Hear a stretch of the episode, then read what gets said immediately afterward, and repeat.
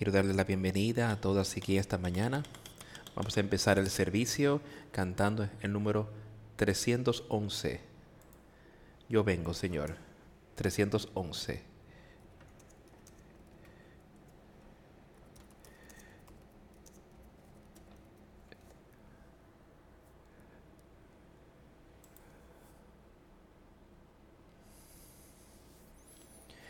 Yo escucho, escucho tu voz que me da la bienvenida, que me llama Señor hacia ti, para limpiarme en tu preciosa sangre que fluyó en el monte Calvario. Yo vengo, Señor, yo vengo ahora hacia ti. Lávame, lávame en la sangre que fluyó en el monte Calvario. Aunque yo venga débil y vil, tú me aseguras mis fuerzas. Tú limpias totalmente toda mi vileza hasta que yo quede puro y sin mácula. Oh, yo vengo, Señor. Yo vengo ahora hacia ti.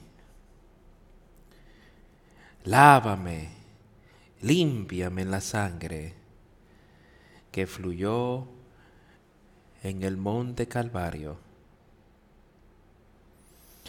hasta que Jesús me llame a una perfecta fe y amor, a la perfecta esperanza, paz y confianza para la tierra y el cielo. Yo vengo, Señor, ahora voy hacia ti. Lávame, límpiame en la sangre que fluyó en el monte Calvario.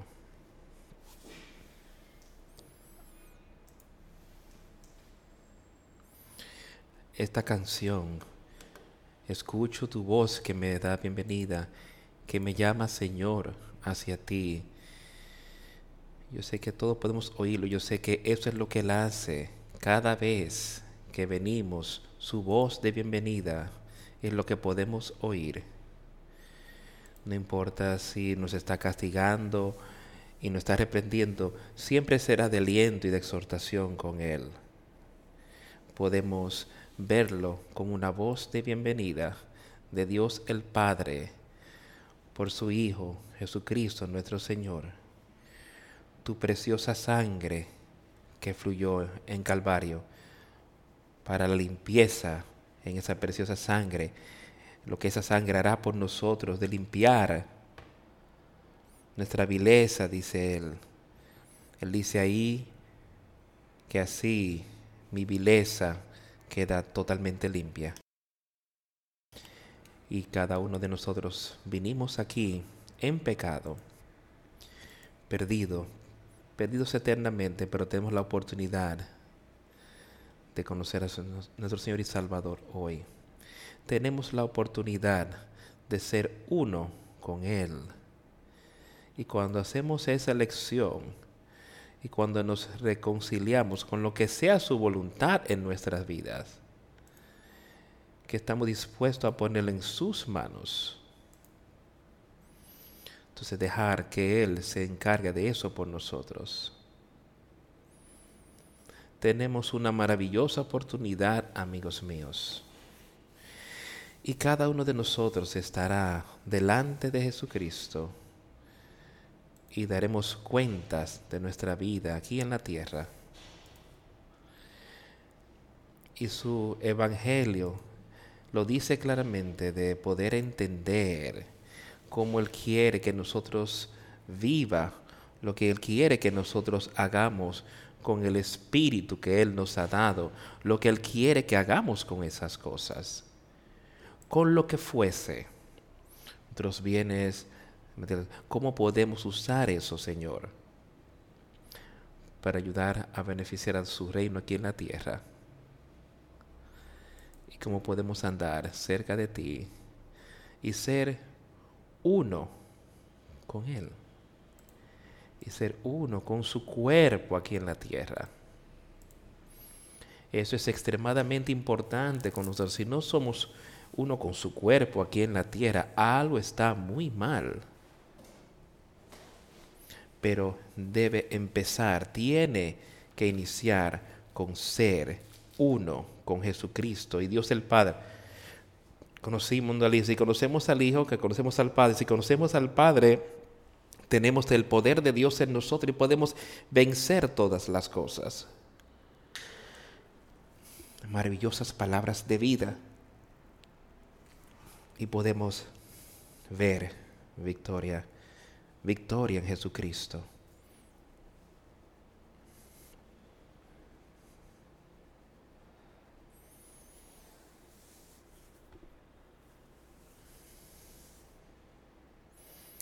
Quiero leer, por favor, acompáñeme a segunda, al séptimo capítulo de segunda de los Corintios. Vamos a leer algo aquí.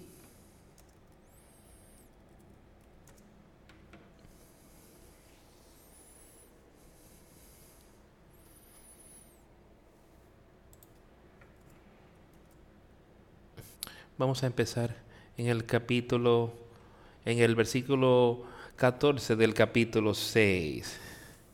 No os unáis en yugo desigual con los incrédulos, porque qué compañerismo tiene la justicia con la injusticia y qué comunión la luz con las tinieblas.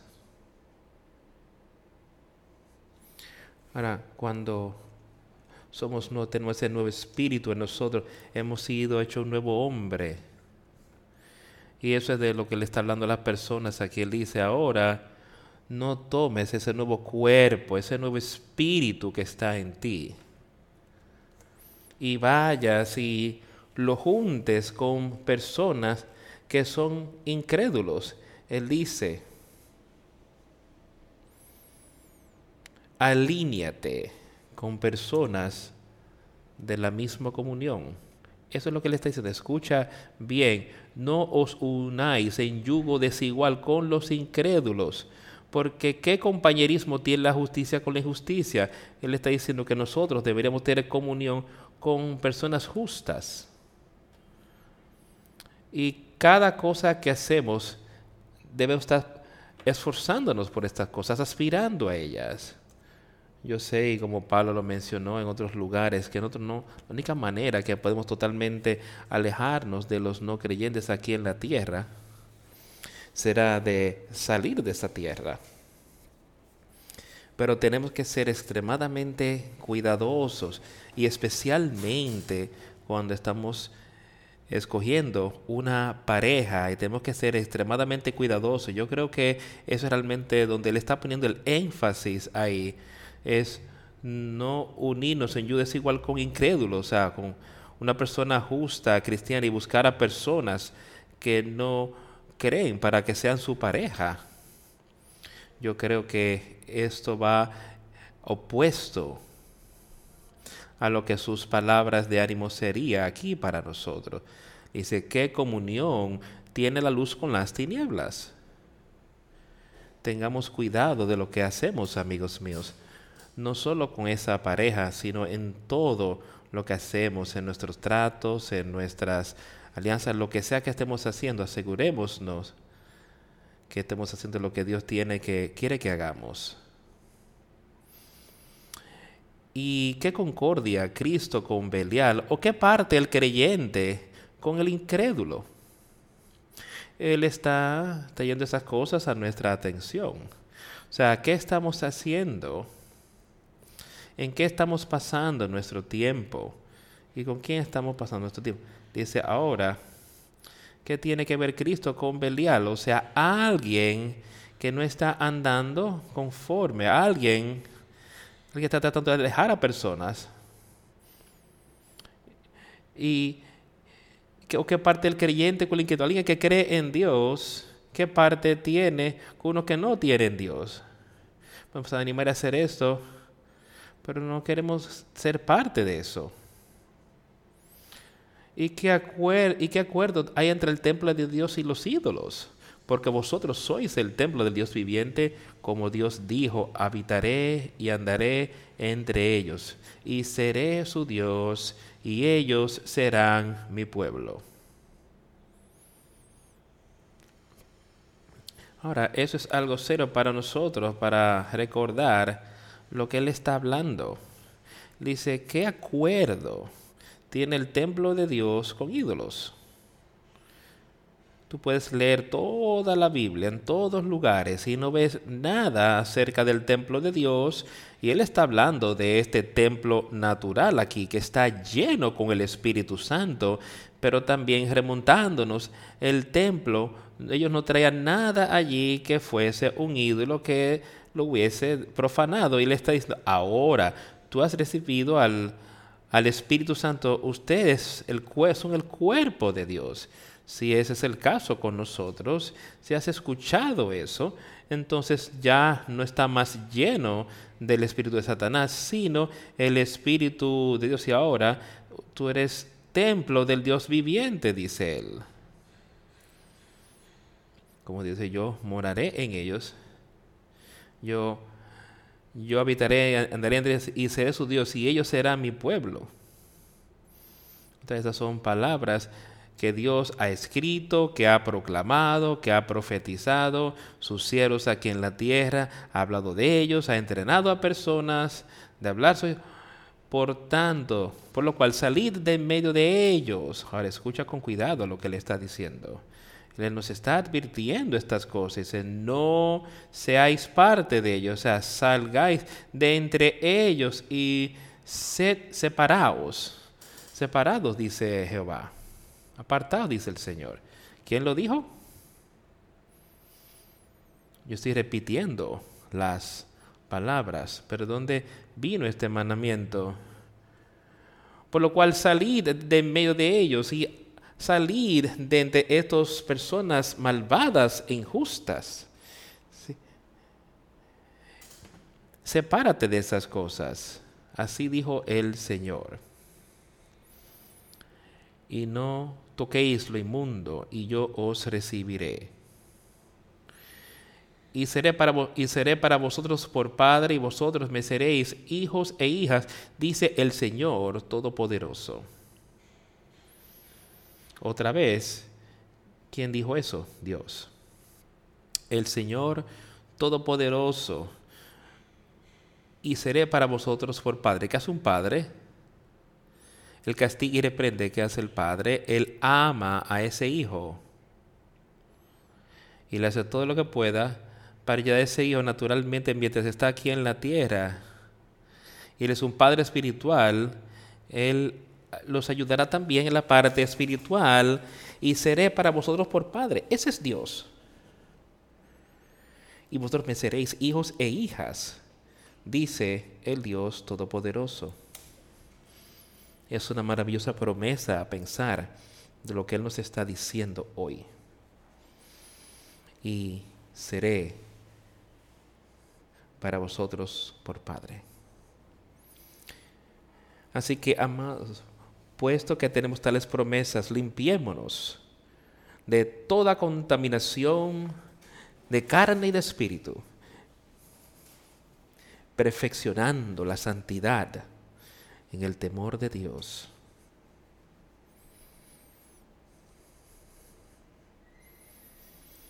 Así que amados, puesto que tenemos tales promesas, las promesas que acabo de decir,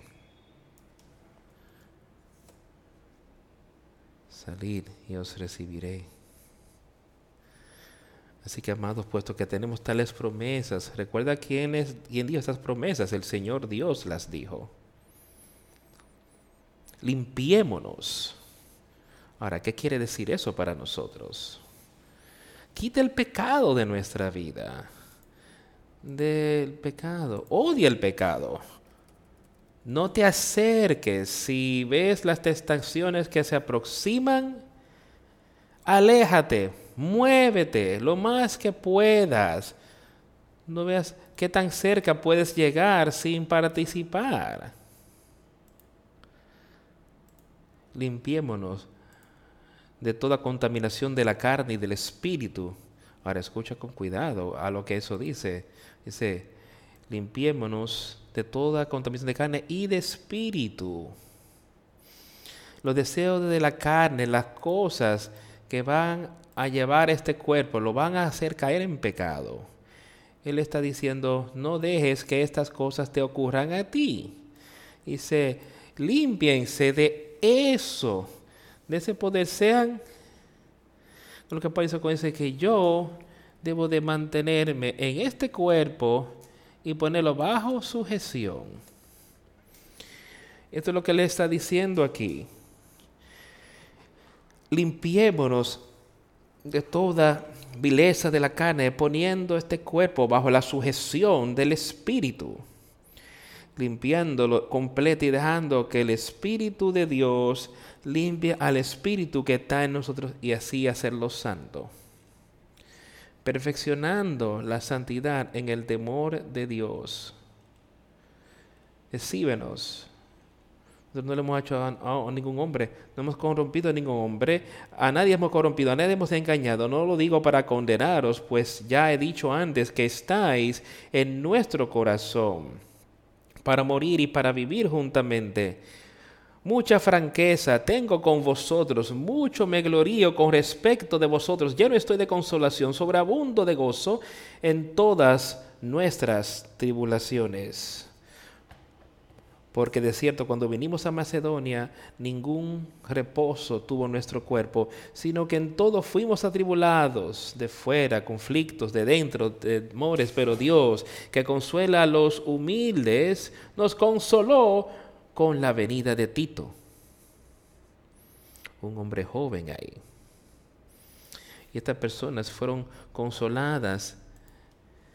Estos misioneros de experiencia, podemos decir, fueron consolados en ver a alguien llegar ahí con el Espíritu Santo, que puedan comunicarse con esa persona y no por venir solamente, sino por la consolación con la que Él fue consolado en ti, cuando Él nos dijo de tus deseos, tu fervientemente para conmigo, para que yo pueda regocijarme más, aunque pueda estar triste con la letra. No me arrepiento, aunque sí me arrepentí, porque yo percibí que la misma epístola te había hecho lamentarte, aunque lo pueda hacer solamente por algún tiempo, Pablo le escribió en ese primer capítulo.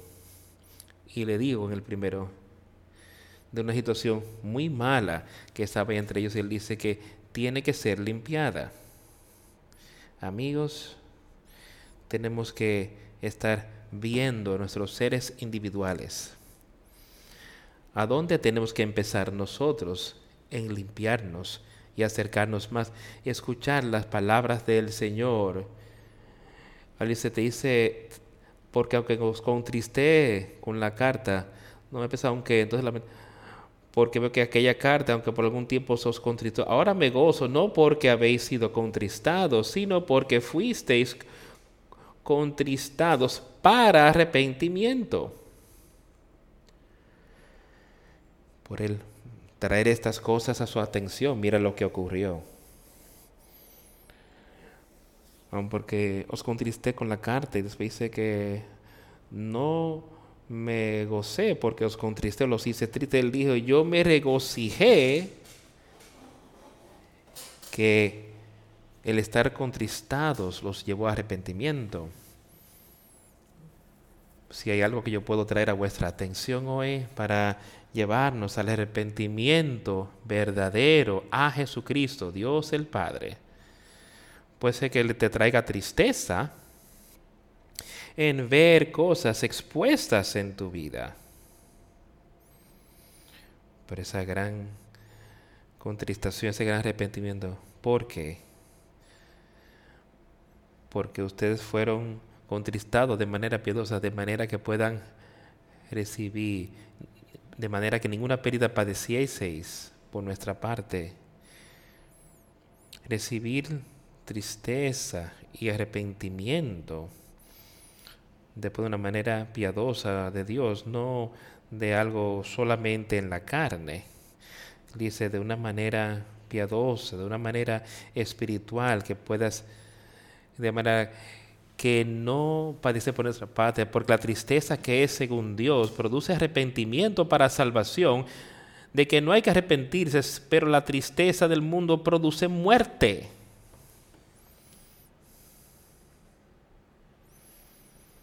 Porque la tristeza que es según Dios produce arrepentimiento para salvación.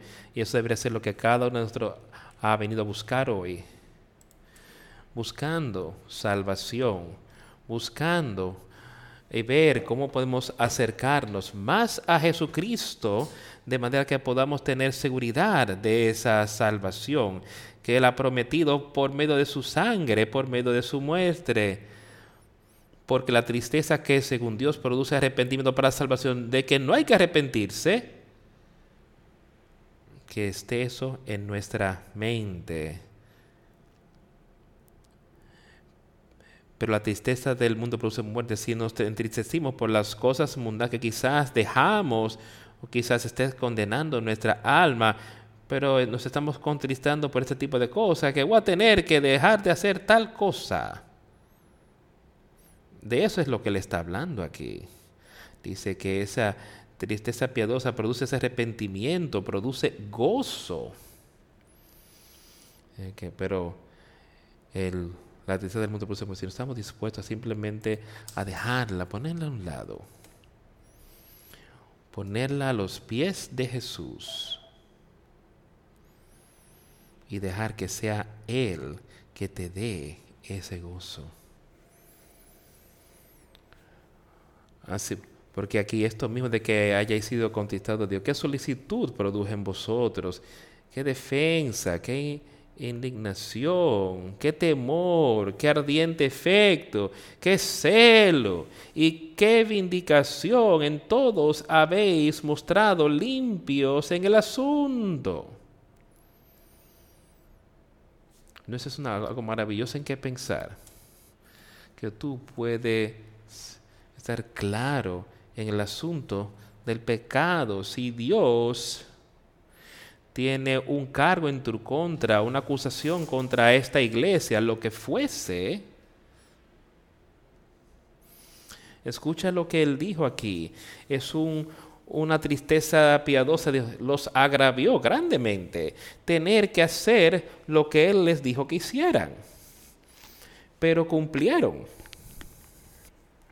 y salieron de ello. Él dice, porque aquí esto mismo de que hayáis sido contristados según Dios, ¿qué solicitud produjo en vosotros? Examinando todo en su vida. Eso es lo que estaba ocurriendo ahí. Viendo si había algo que necesitaba salir. Él dice, qué solicitud o qué cuidado que se estaba obrando en ustedes de estar seguros de que no había nada ahí entre tú y Dios, que no había nada allí que iba a profanarte a ti y mantenerte fuera de esa vida eterna. ¿Qué solicitud produjo en vosotros? Solicitud, despejando todo pecado, limpiando la casa, limpiando todo lo que estaba ahí, que hubiese causado confusión entre alguien. ¿Qué solicitud produjo en vosotros? ¿Qué indignación? ¿Qué temor? Temiendo la ira de Dios, que yo debo darse, y tengo que tener cuidado en lo que hago. Y debo escuchar a lo que Él pida que se esté haciendo. Y cumplir. ¿Qué es lo que estamos deseando? Tú tienes un deseo de, de limpiar todo en tu vida. No importa cuál pequeño podría parecerle a la humanidad o cuán grande estás listo para quitarlo todo. Tienes tú un deseo vehemente, un deseo sobre todas las cosas, algo que sea apasionado dentro de ti. El deseo de ser limpio espiritualmente. Qué celo. Pablo tenía un gran celo antes de convertirse, pero sin conocimiento, sin un entendimiento. Pero él está hablando aquí de que esta tristeza, este arrepentimiento que tienen estas personas, trajo gran celo, trajo un obrar en ellos de que tenían un celo tal que querían aprender más y más sobre Dios y lo que Él quería que Él hiciera, Él que ellos hicieran y como ellos podían ser más y más limpios como grupo, me parece. Qué vindicación, tomar venganza. Que tú quieres hacer todo lo que puedes para sacar a Satanás de tu vida en todo os habéis mostrado limpios en el asunto, en este asunto. Está eso en nosotros hoy, en todas las cosas. Te has mostrado, te has aprobado, te has visto, se han visto a sí mismos y está aprobándote Dios a ti, o sea, aprobándote tus obras y tu vida de manera que quedes limpio en todos los asuntos aquí en la tierra, que no hay nada allí que estés ocultando. Piensa en lo que ocurrió ahí. Piensa en Ananías y Zafira.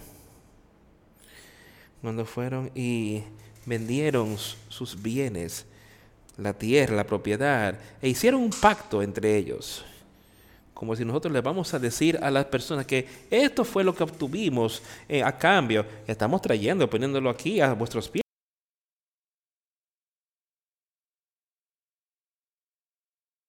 Y vamos a pretender, pero tenemos que retener algo para nosotros. Estamos dispuestos a ponerlo todo. No estamos dispuestos a ponerlo todo, perdón. No estamos dispuestos a sufrir la pérdida de lo que ocurrió.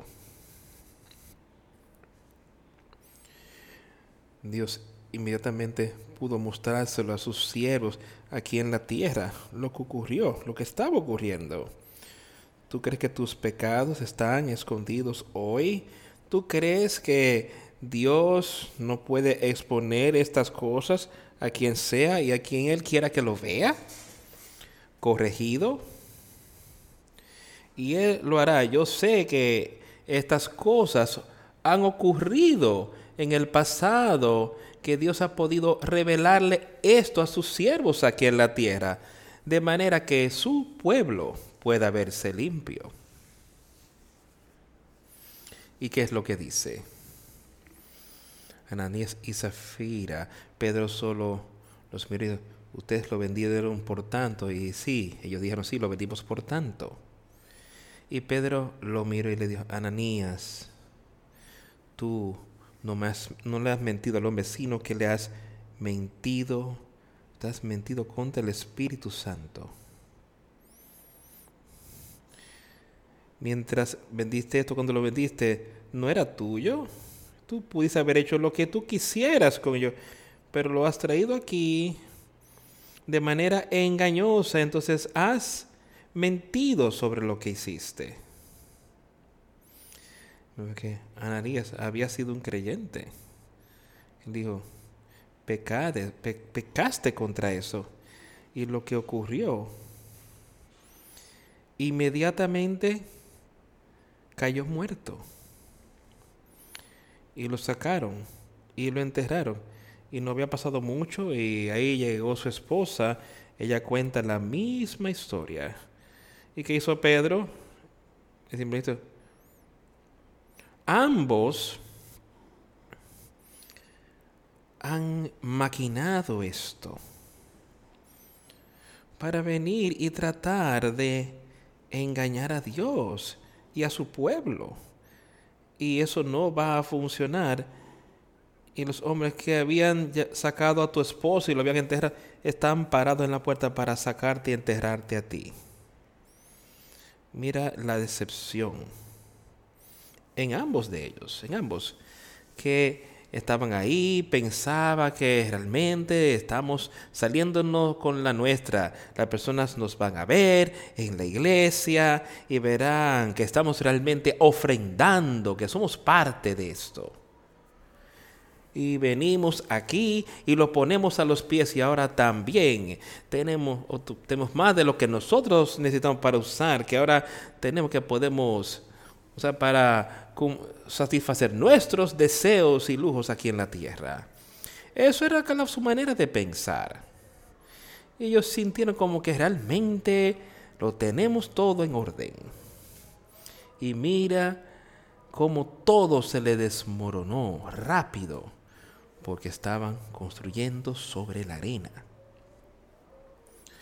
Y se les desmoronó ahí mismo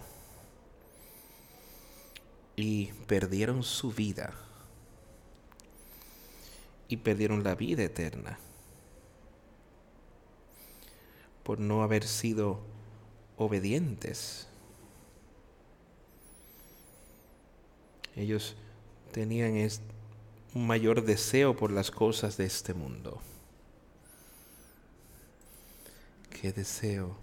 Me, me, esta gente aquí tenían un deseo de alejarse del pecado.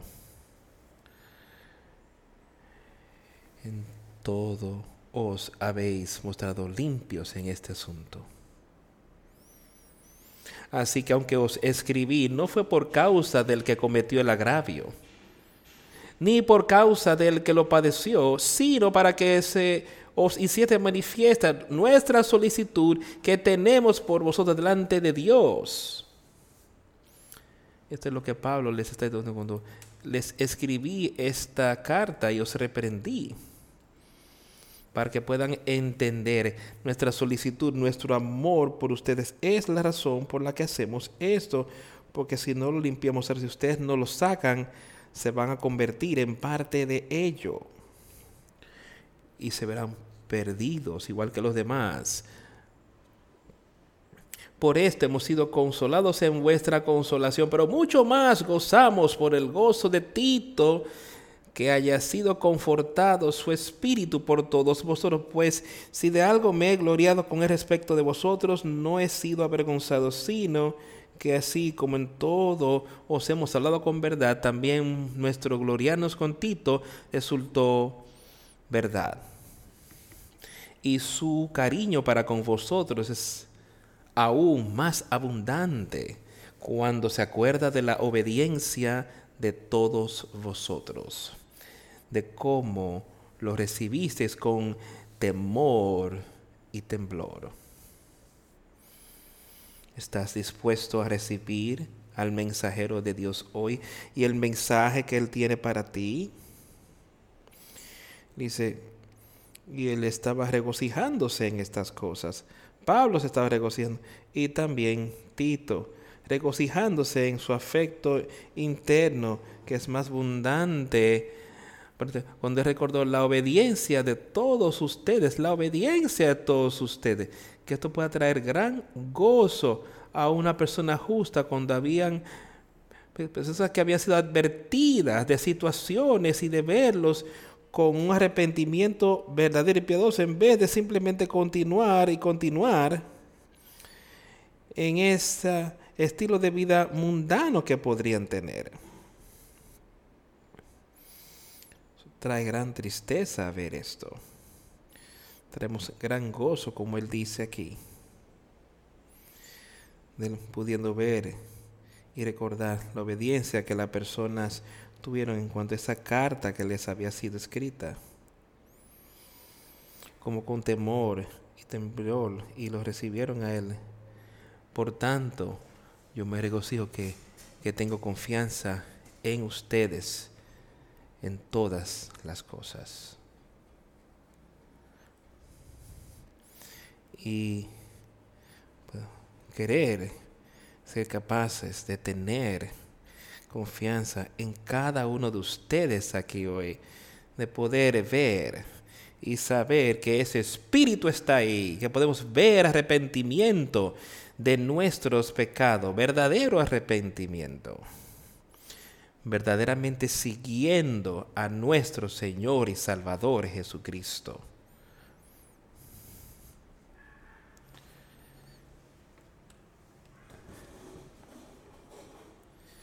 Pongamos todos nuestra fe, nuestra confianza en Jesucristo, no en el hombre sino ponerlo en Jesucristo, nuestro Señor y nuestro Salvador.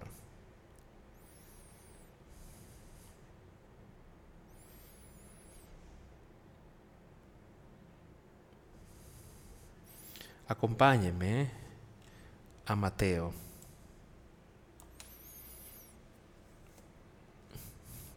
Vamos al capítulo 13 de Mateo.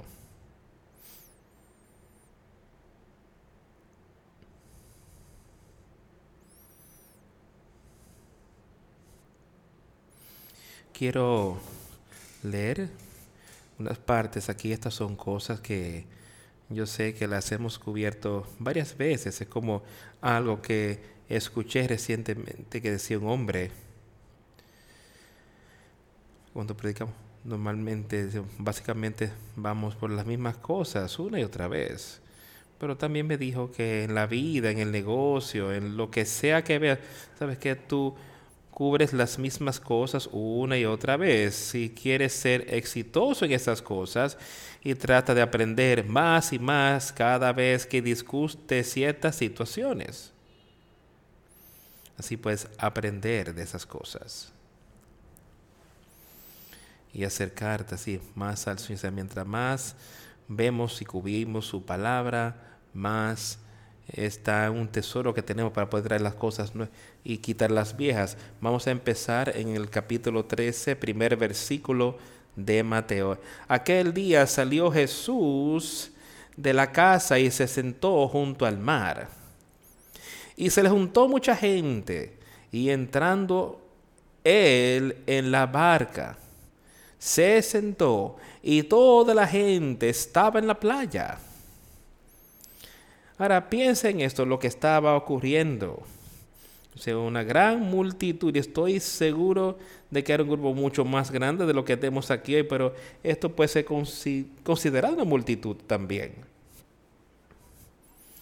Pero todos estaban ahí reunidos por una razón. Ellos querían oír lo que este hombre Jesucristo tenía para decirles.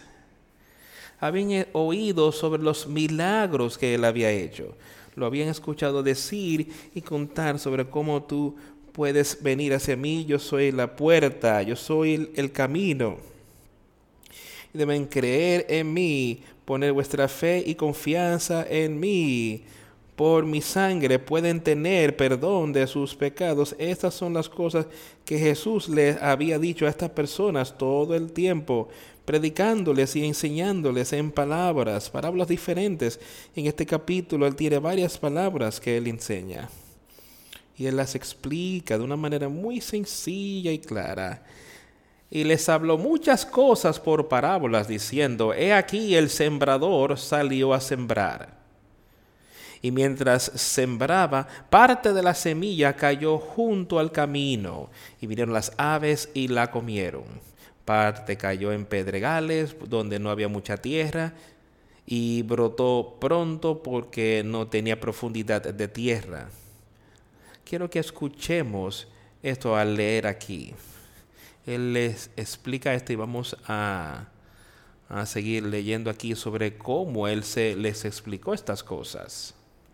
Pues me parece que es mejor dejar que las palabras de Jesús sean la explicación escucha con cuidado a lo que él dice, pues con esta parábola que les contó. Parte cayó en pedregales donde no había mucha tierra y brotó pronto porque no tenía profundidad de tierra, pero salido el sol se quemó, porque no tenía raíz, se secó. La planta creció, pero no tenía agua, no tenía esa raíz y se secó desde que salió el sol.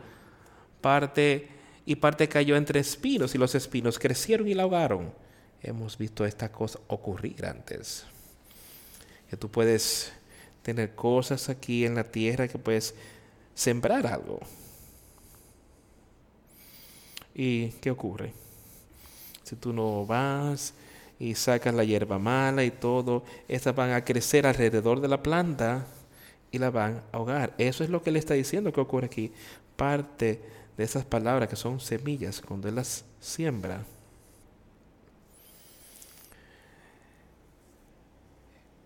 Pero cayó entre espinos, los espinos crecieron y la ahogaron, le quitaron el alimento. Pero parte cayó en buena tierra y dio fruto, cual a ciento, cual a sesenta y cual a treinta por uno. ¿Escuchaste lo, lo que él dijo? Parte cayó en buena tierra. ¿Y qué hizo? Produjo buen fruto. ¿Qué es lo que estamos buscando ahí? ¿Estamos buscando buen fruto o fruto malo? ¿Qué tú quieres traer en tu vida? Leamos cómo Él explica estas cosas, empezando en el versículo 18. Oíd pues vosotros la parábola del sembrador. Cuando alguno oye la palabra del reino y no le entiende, viene el malo y arrebata lo que fue sembrado en su corazón. Este es el que fue sembrado junto al camino. ¿Podría ser eso el caso en tu vida y en la mía hoy? Escucha con cuidado lo que le está diciendo. Quiero oír eso otra vez. Él dice, el que oye la palabra del reino, cuando alguien oye la palabra de cómo tú puedes tener vida eterna, este es el Evangelio de Jesucristo que te está siendo predicado y que no le entiende. ¿Por qué no habríamos de entender? Él dice, yo lo escribiré en tu corazón, yo te daré un entendimiento. Eso es lo que el Señor está diciendo, nos ha prometido. ¿Por qué si oímos la palabra, por qué no habríamos de entenderla?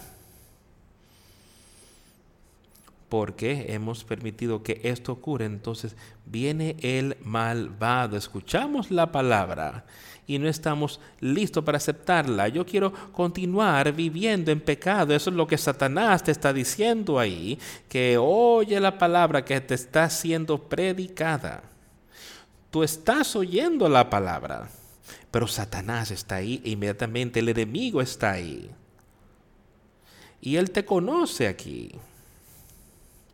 Él está ahí, ahí justo inmediato, para llegar a ti y decirte, no te aferres a eso. Si haces esto, tendrás que ceder esto y ceder aquello, o dejar esto, el pecado que amas. Las cosas de este mundo que tú amas. Él dice, tú tendrás que dejar eso, aun cuando eso te traiga gran tristeza. No estás contento todavía, pero continúas buscar la felicidad que nunca llegará con las cosas del mundo diciendo tú no le entiendes, no porque no preguntaste, preguntaste, preguntaste, no preguntaste, pero eso no entiendes, aún cuando la palabra te fue predicada. El malvado ahí te está diciendo, y Él es capaz de poner suficientes cosas como estas en tu mente y te lo quita justo ahí sale directamente de tu mente la palabra del reino de Dios. Satanás viene, lo hago y lo saca. Y no te hace bien, nada de bien.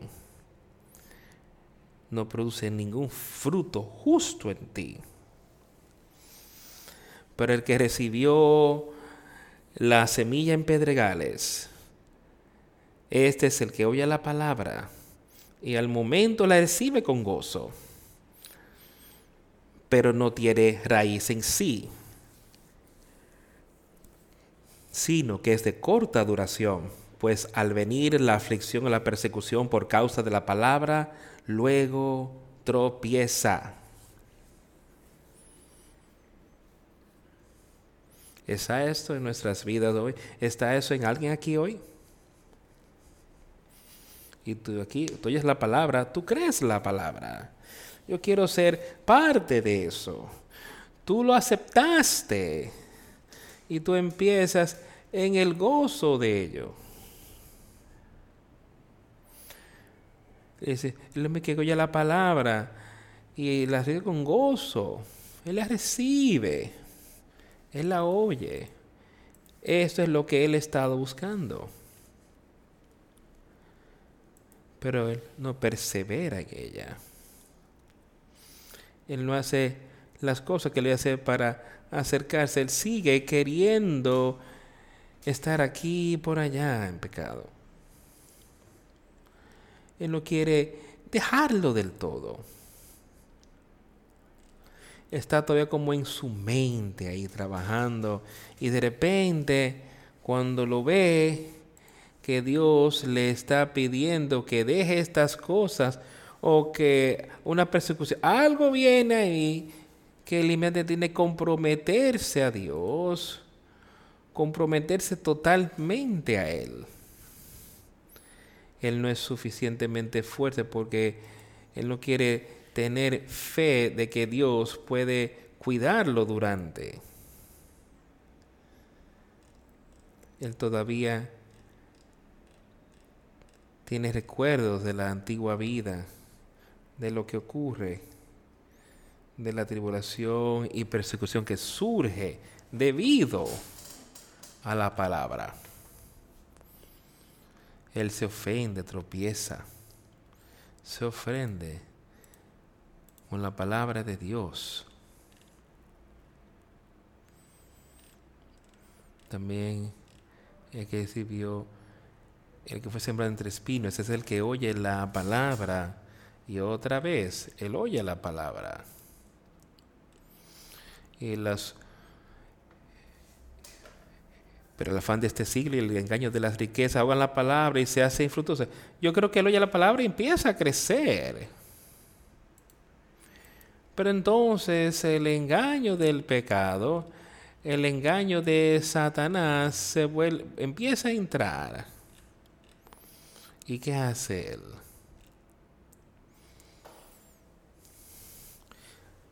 Ahora él saca eso, lo ahoga, empiezas a oír las palabras de Satanás, empiezas a oír su voz más fuerte que oyes la voz de Dios. ¿Y qué ocurre? Eso ahoga el espíritu. ¿No es eso algo malo en que pensar? Solo escucha también que recibió la semilla de los espinos, que oye la palabra y las cosas de este mundo, el engaño de las riquezas, ahogan la palabra y se hace infructuosa. El afán de este siglo, de este mundo, el engaño entre las riquezas de la carne Satanás diciéndote cuán rico eres de participar en todas estas cosas del mundo. Mira cómo puedes entretenerte. Y lo único que puedes hacer y como las personas te van a ver como parte de ello. Parte del mundo. Tú quieres ser rico en este mundo. Tú quieres ser engañado por las riquezas de este mundo. O quieres tener el poder de las cosas de este mundo. ¿Quieres ser parte del cuerpo de Cristo? Ahora escucha esta última parte otra vez. Hay cuatro categorías diferentes. El sembrador salió de esta semilla, tenía la buena semilla. Son, toda la semilla era buena. Pero habían diferentes cosas diferentes maneras de engañar. Según caía la pero este grupo, aquel, más el, perdón, leí mal, más el que fue sembrado en buena tierra, este es el que oye y entiende la palabra y produce a ciento, a sesenta y a treinta por uno. Ahora, aquel que oye la palabra de Dios y la entiende, ahora, ¿qué es lo primero que tú tienes que entender aquí cuando oyes la palabra de Dios? Que yo estoy perdido. Esta es la palabra de Dios, de que yo estoy perdido, que tú estás perdido sin Él. Él está regando esa palabra, esa semilla y si me escuchas a mí, si pones tu fe y confianza en mí, en Jesucristo, y crees que yo soy el Hijo de Dios, y te arrepientes de tus pecados, ahora. Ahora puedes entender, ahora te entiendes lo que mi palabra es y lo que es esa semilla. Esa es la palabra. Recuerda, eso es lo que es mi palabra. Que soy el Hijo de Dios tú crees en mí, puedes tener vida eterna, pero creen en él. Entonces eso significa que hemos seguido su palabra. Nosotros le damos buena tierra y le damos a ese espíritu buena tierra. Sacamos ese pecado de nuestras vidas. Pero estamos gozosos por el castigo y el reproche. Entonces podemos oír la palabra y le entiendan. ¿Por qué? Porque ahora tienen ese nuevo espíritu, el espíritu de Dios, ese nuevo hombre. Es ahora yo lo escribiré en tu mente, en tu corazón. La palabra de Dios, el entendimiento, la integridad de Dios. Y podrás de producir fruto. Tú podrás vencer. Tú podrás tener poder sobre el pecado y ser como el justo y tú podrás ahora de salir del mundo malvado, impío, tú tienes el poder para hacerlo. Tú podrás estar fuerte en su poder. Él produce algunas ciento por uno, algunas sesenta, algunas treinta por uno. Ver, hay todo tipo de cosas hay diferentes obras que estará en ti. Diferentes. Su espíritu está ahí. Alguno va a requerir más. Mientras más se da, más se requiere. Pero estemos listos que cualquiera que Dios, lo que sea que vaya, de andar con Él, de ser uno esa poner la fe y confianza, volvamos aquí, quiero que volvamos al versículo 10 y leer otras de las parábolas que él tiene aquí, de las que él habla en este mismo mensaje.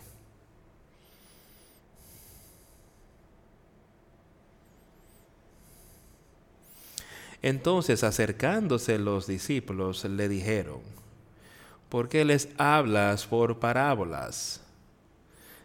¿Por qué les enseñas en parábolas, Señor? Escucha lo que él dice. Él respondiendo les dijo, porque a vosotros os es dado saber los misterios del reino de los cielos, mas a ellos no les es dado, porque a cualquiera que tiene se le dará y tendrá más. Pero al que no tiene, aún lo que tiene le será quitado. Puedes escuchar eso con cuidado, amigos míos. Esto, escucha lo que él dijo. Cuando alguien oye la palabra del reino, oye la palabra, recuerdo, esa es la palabra de Dios, ese es el evangelio de Jesucristo. Perdón, estaba leyendo el versículo incorrecto, porque os es dado conocer dado los misterios del reino de los cielos, pero más a ellos no les es dado porque a cualquiera que tiene se le dará y tendrá más. ¿De qué está hablando él aquí? Que tú tienes aquí. Tú tienes la palabra de Dios en ti, tú tienes ese Espíritu Santo y si continuamos en ello, crecerá más y más. Te volverás más cerca y más cerca y producirás más y más fruto justo. De más abundancia, producir vida abundante aquí en esta vida, según la vivimos aquí. Pero quien porque a cualquiera que tiene se le dará y tendrá más, pero al que no tiene, aún lo que tiene le será quitado. Si no tenemos eso, si no tenemos ese nuevo espíritu en nosotros, ¿qué tenemos que será quitado? Aquel día final, la oportunidad de vida eterna. Pero al que no tiene, si no tenemos esa vida abundante, si no tenemos a ese espíritu que Él está ofreciendo darnos, esa oportunidad de vida eterna será quitada. Aún lo que tienes, aunque sea lo único, por tanto, por tanto, se le sale la palabra porque, oye, porque viendo no ven y oyendo no oyen ni entienden, de manera que se cumple en ellos la profecía de Isaías que dijo, de oído oiréis y no entenderéis, y viendo veréis y no percibiréis. Porque el corazón de este pueblo se ha engrosado y con los oídos oyen pesadamente y han cerrado sus ojos para que no vean con los ojos y oigan con los oídos y con el corazón entiendan y se conviertan y yo los sane. Eso es lo que necesitamos tener aquí. O sea, no seas lo que él está diciendo aquí. Porque el corazón de este pueblo se ha engrosado y con los oídos oyen pesadamente y han cerrado sus ojos tu deseo espiritual se ha vuelto cerrado. No tiene ese celo de conocer más y más sobre lo que Dios quiere que hagas y cómo Él quiere que tú vivas tu vida hoy. Y tú acercarte más a Él. Él dice, este, pero su corazón se ha engrosado, se han vuelto tardos, oyen pesadamente, sus oídos están pesados de oír. Y han cerrado sus ojos. Él está hablando de la parte espiritual. Sus oídos espirituales están cansados de oír, no quieren oírlo más. Tienen el deseo de oír más.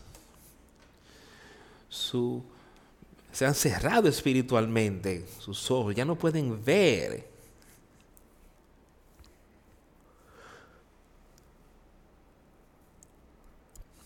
Y han cerrado sus ojos para que no vean con los ojos y oigan con los oídos y con el corazón entiendan. Ellos podrían ser capaces de hacer eso, pero no lo han hecho. Deberían poder convertirse. Yo debería sanarlos. Pero para eso está, para nosotros, si tan solo escuchamos sus palabras, y podemos ver y saber y entender cuál es nuestra condición, Él dice, yo puedo sanarlo, yo lo sanaré. Pero dice, benditos sean vuestros ojos, sus hijos, sus siervos que estaban ahí justo delante, benditos sean, pero bienaventurados vuestros ojos porque ven y vuestros oídos porque oyen.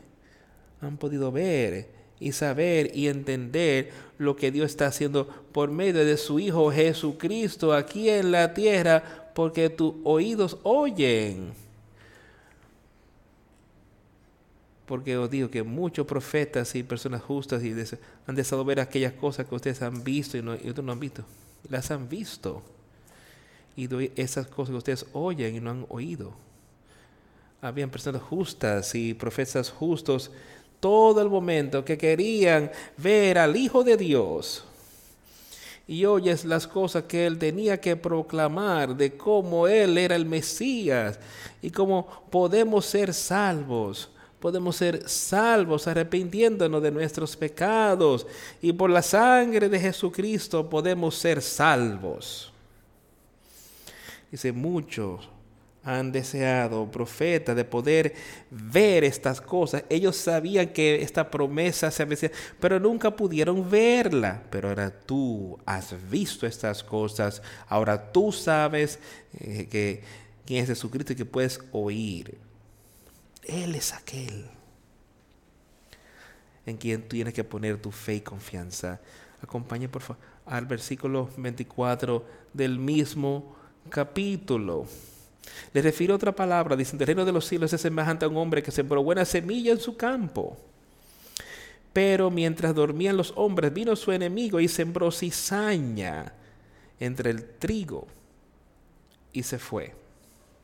Aquí que escuchen con cuidado de lo que le estado hablando aquí. Dice que el reino de los cielos es semejante a un hombre que sembró buena semilla en su campo. Yo creo que él se refiere al reino, al reino del cielo estando aquí en la tierra, o sea, el reino, el pueblo que profesan ser Dios. Dice, el reino de los cielos es semejante a un hombre que sembró buena semilla en su campo. Dios está sembrando la buena, sembrando la buena semilla. Está cosechando su mensaje entre las personas aquí en la tierra que quieren oír, que tienen oídos para oír y ojos para ver. Él está sembrándole esto y algunos lo aceptaron, algunos no, algunos están dejando que las cosas pasen y la ahogan. Las cosas de este mundo la ahogan. Pero dice Dios, ahora el reino de los cielos, aquí en la tierra, es semejante a un hombre que sembró buena semilla en su campo. Pero mientras dormían los hombres, vino su enemigo y sembró cizaña entre el trigo. O sea, ahí, hombres, los hombres, mientras los hombres duermen, no estaban mirando, estaban vigilantes. Él sembró cizaña, vino un enemigo y ese es Satanás. Satanás es el enemigo del justo, del reino de Dios. Satanás es un enemigo de ello. Y él está ahí, justo ahí, tratando de destruir a la iglesia de Dios. Y él está sembrando discordia. Él está siendo engañoso. Él está diciendo a la persona cosas que pueden hacer, desviándolo. Él está sembrando cizaña entre el buena semilla que sembró el buen maestro.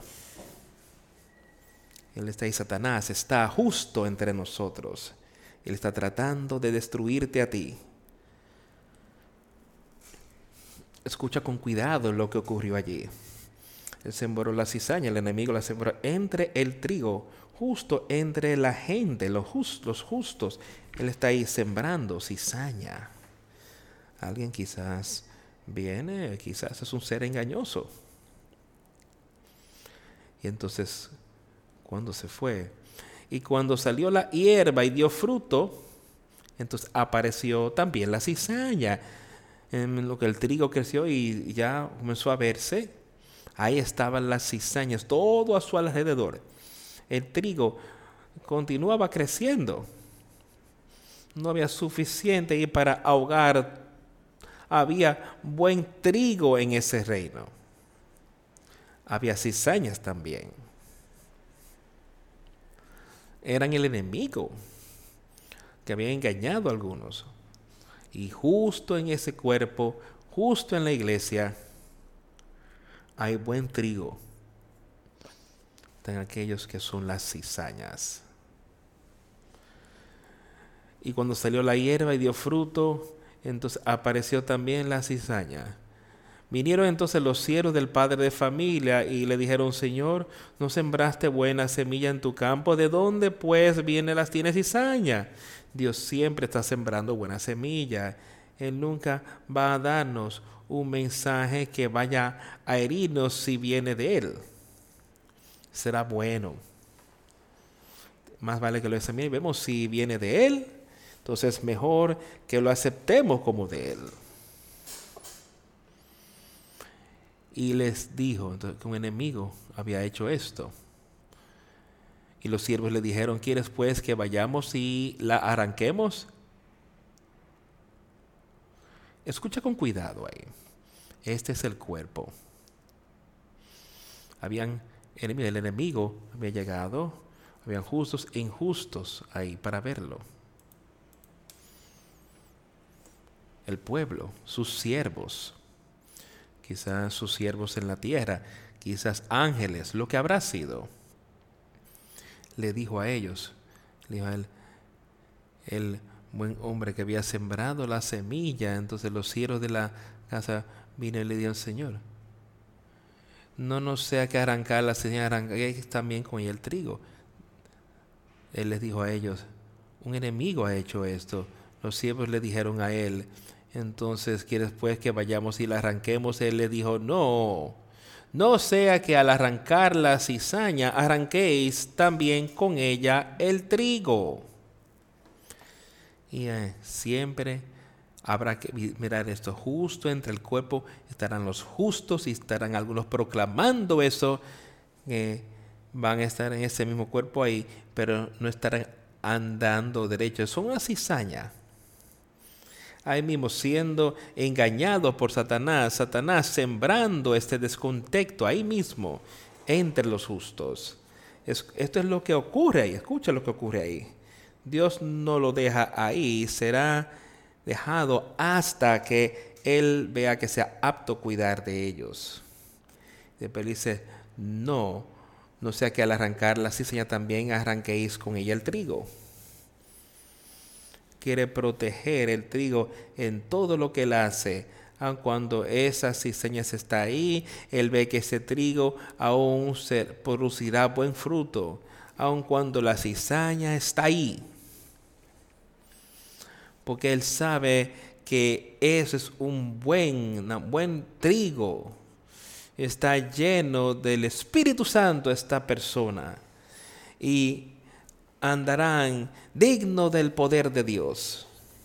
Y no se verán engañados y no dejarán que esa cizaña lo ahogue, sino que estará ahí mismo. Por este trigo no tiene nada que ver con esa cizaña, no ha cruzado y es no es parte de la cizaña para nada, sigue siendo un buen trigo entonces una, un tiro que no tiene nada que ver con nada bueno. Deja que ambas crezcan. Deja crecer juntamente lo único con lo otro hasta la siega. Y el tiempo de la siega, yo diré a los segadores, recoger primero la cizaña y atadla en manojos para quemarla, pero recoger el trigo en mi granero le está diciendo eso al final. Sus ángeles vendrían y los separaría. Sigamos al versículo 37 y leer lo que él dice aquí. Respondiendo él les dijo, el que siembra la buena semilla es el Hijo del Hombre. El campo es el mundo. La buena semilla son los hijos del reino y las cizañas son los hijos del malo. El enemigo que la sembró es el diablo. La ciega es el fin del siglo y los segadores son los ángeles. De manera que como se arranca la cizaña y se quema en el fuego, así será en el fin de este siglo. Yo también creo de que Él está hablando de la iglesia, está hablando del mundo completo. Habrán justos y habrán los malvados, los cínicos en todo el mundo. Pero los justos saldrán de entre los malvados. Ellos no serán, estarán en yugo desigual juntos con ellos que el campo es el mundo, las buenas semillas son los hijos del reino y las cizañas son los hijos de los malvados. El enemigo que los sembró es el diablo. La ciega es el fin del siglo y los segadores son los ángeles. De manera que como se arranca la cizaña y se quema en el fuego, así será en el fin de este siglo. Enviará el Hijo del Hombre a sus ángeles y recogerán de su reino a todos los que sirven de tropiezo y a los que hacen iniquidad, y los echarán en el horno de fuego. Allí será el lloro y el crujir de dientes. Entonces los justos resplandecerán como el sol en el reino de su Padre. El que tiene oídos para oír, oiga.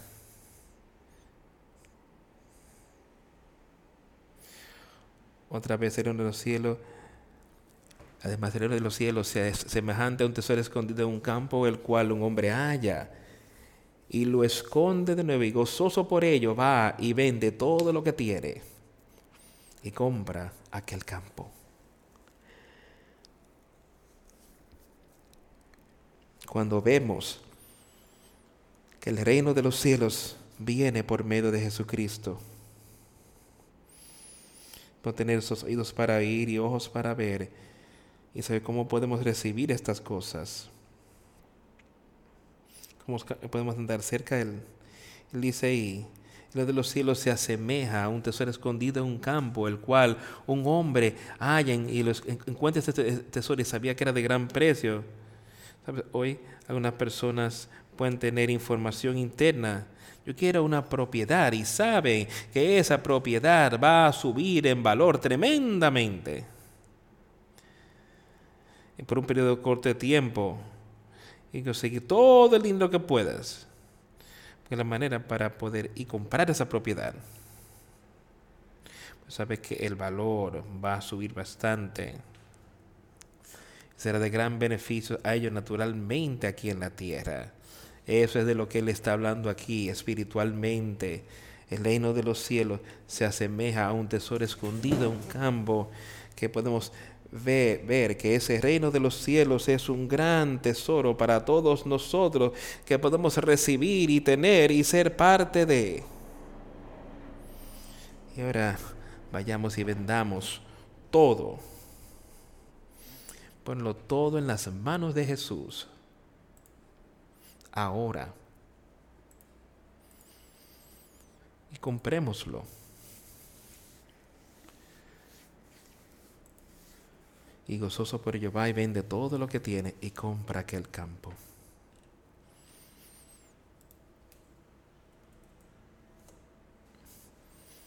Y va y vende todo lo que tiene. Y lo pone a los pies de Jesús. Y Él convertirá, convertirá tu tristeza en, en gozo.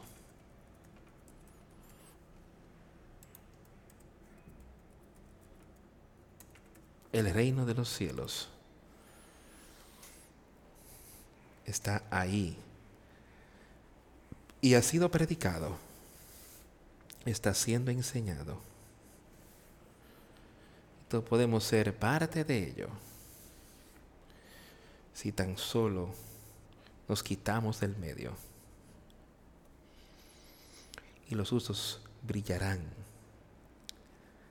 así como el sol en el reino de su Padre. Quien que tiene oídos para oír, que oiga.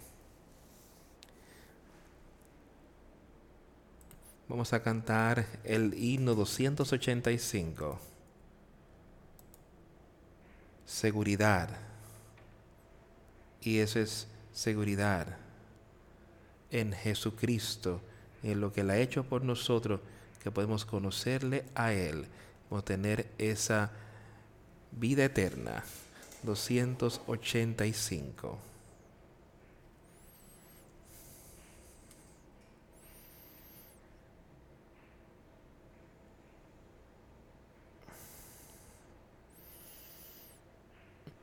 Bendita seguridad. Jesús es mío. Oh, que probar de la gloria divina, heredero de salvación, de gloria divina, nacido de su espíritu, lavado en su sangre. Gloria cantemos al Redentor, que por nosotros vino a morir. Y que la gracia del Salvador siempre dirija nuestro vivir. Perfecta sumisión, perfecta luz, perfecto deleite, visiones del rato ahora pasan por mi mente. Ángeles descendiendo traen desde arriba ecos de misericordia, susurros de amor. Gloria cantemos al Redentor, que por nosotros vino a morir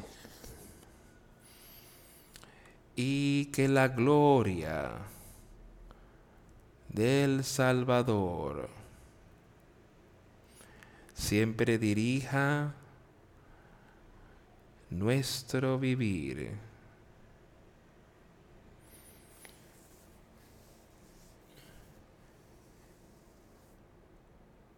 Perfecta sumisión, siempre en reposo. Yo y mi salvación. Estoy en mi Salvador, estoy feliz y bendice, viendo y alabando hacia el cielo arriba, lleno con su bondad, perdido en su amor.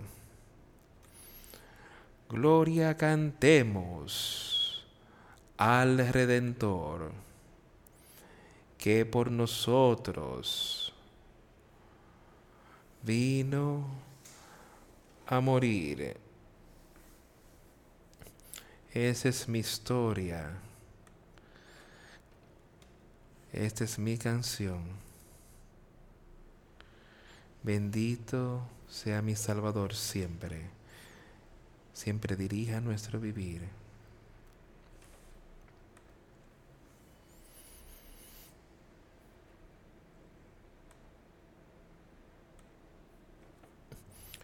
Te presento a Dios el Padre, en el nombre del Padre, y del Hijo, y del Espíritu Santo y que el Señor te reciba.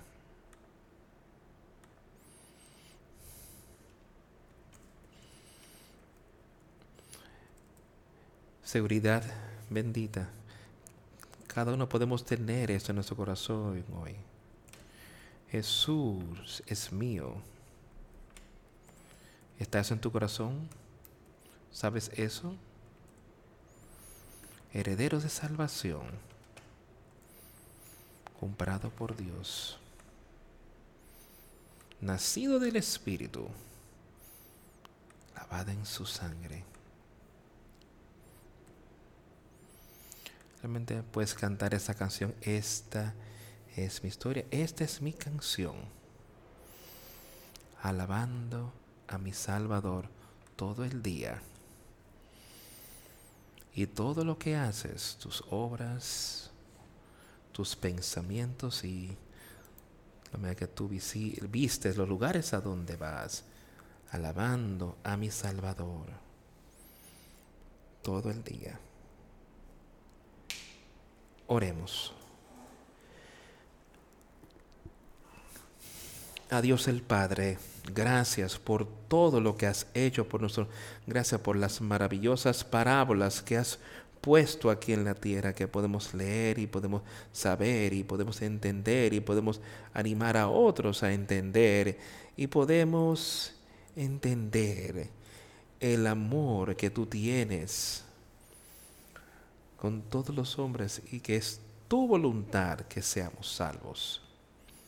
Y que tú has hecho el camino derecho para nosotros y que tú nos das conocimiento y entendimiento para caminar contigo. Ayúdanos a animar a otros y mostrar que aquellos que están teniendo dificultad hoy, que ayudarlos en su caminar, de saber y entender esa seguridad bendita de lo que tu Hijo tiene para ofrecernos a todo. Sé con nosotros en estos días que podamos acercarnos más a ti y ser uno en tu reino aquí en la tierra. En el nombre de Jesús hemos orado. Amén.